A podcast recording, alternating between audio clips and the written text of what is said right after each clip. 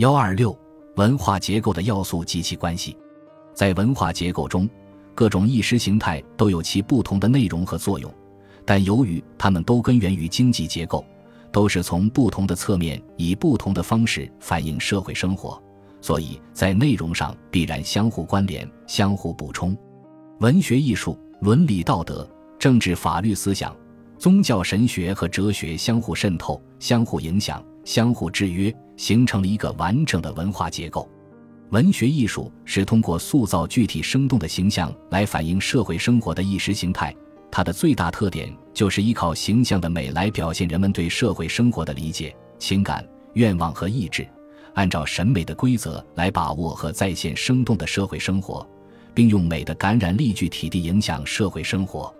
伦理道德是调整人们之间以及个人与社会之间关系的行为规范的总和。是一种依靠社会舆论、信念、习惯、传统起作用的精神力量。道德比较直接地反映人们在社会生活中的相互关系，并使这些关系更全面、更细致地体现在人们的行为之中。在阶级社会中，伦理道德则依阶级的不同而不同。每一个阶级都有着自己的道德观念和道德准则。政治思想是人们关于社会政治制度、政治生活。阶级或社会集团相互关系的观点的总和，法律思想是关于法的关系、规范和设施的观点的总和，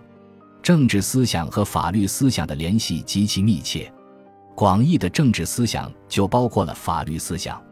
政治思想和法律思想是最直接、最集中的反映经济结构的意识形态，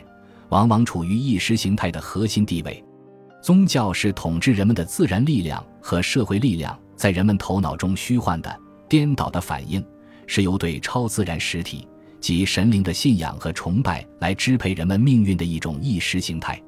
宗教信仰、宗教仪式和生活规定，如吟诵经咒、祈祷、斋戒、膜拜偶像等，同宗教组织、宗教设施以及专门的神职人员等结合在一起，形成了一种强大的精神力量和社会势力。哲学是系统化。理论化的世界观，既是一种知识体系，又是一种意识形态，以一种抽象的概念运动反映现实的社会运动，从最一般原则的高度指导人们的社会实践，支配人们的思想观念。各种意识形态有着不同的内容、作用和特征。第一，对社会生活反映的内容不同。各种意识形态都是对社会生活的反应，但是它们又有各自不同的反应侧面或水平。文艺从审美的角度反映人们的物质生活以及政治生活、精神生活；道德从伦理的角度反映个人、家庭、阶层、阶级的关系；政治法律思想是直接为维护某种生产关系或改变某种生产关系而服务的；宗教和哲学都是从总体上反映人与世界的关系。第二，对社会生活反映的方式不同，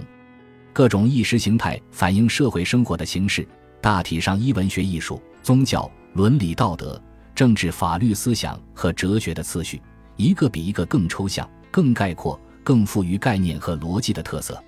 艺术的语言是形象，宗教的语言是直观感性，伦理道德和政治法律思想所使用的语言是同人们的具体行为密切相关的特殊概念，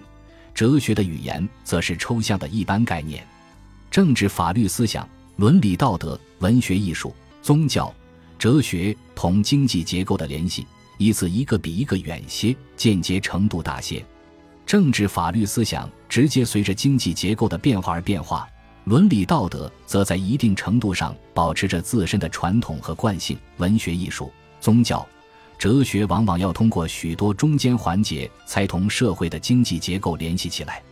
第三，对社会生活的作用不同。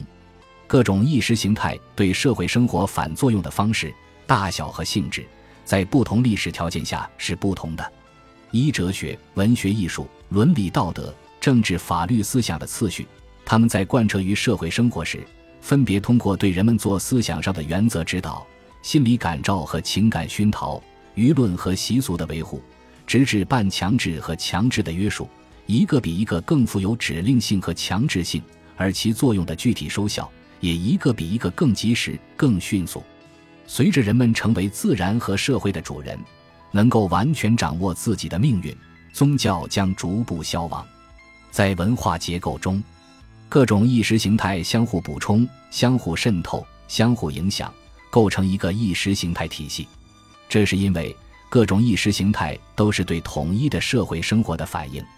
同一性质的意识形态都为同一经济形态、政治形态服务，只不过反应和服务的侧面、重点、方式不同罢了。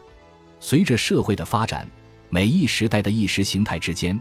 在许多相互区别的具体特点背后，总有一些共同的内容，有统一的历史面貌。同时，各种意识形态之间在内容上相互补充、相互渗透，形式上相互交叉、相互为用。在发展过程中相互影响、相互制约。例如，文学艺术把道德、政治、宗教等作为内容；哲学与宗教曾经互为形式；政治、法律、思想和伦理道德在内容上互相包含。在历史上，哲学、宗教、文学艺术、政治、法律、思想等都对民族道德的形成和巩固起了重要的作用。而传统道德一旦形成，对具体的政治、法律、思想和文学艺术的形式也有很大的约束力。意识形态对社会生活的作用是通过相互补充来实现的。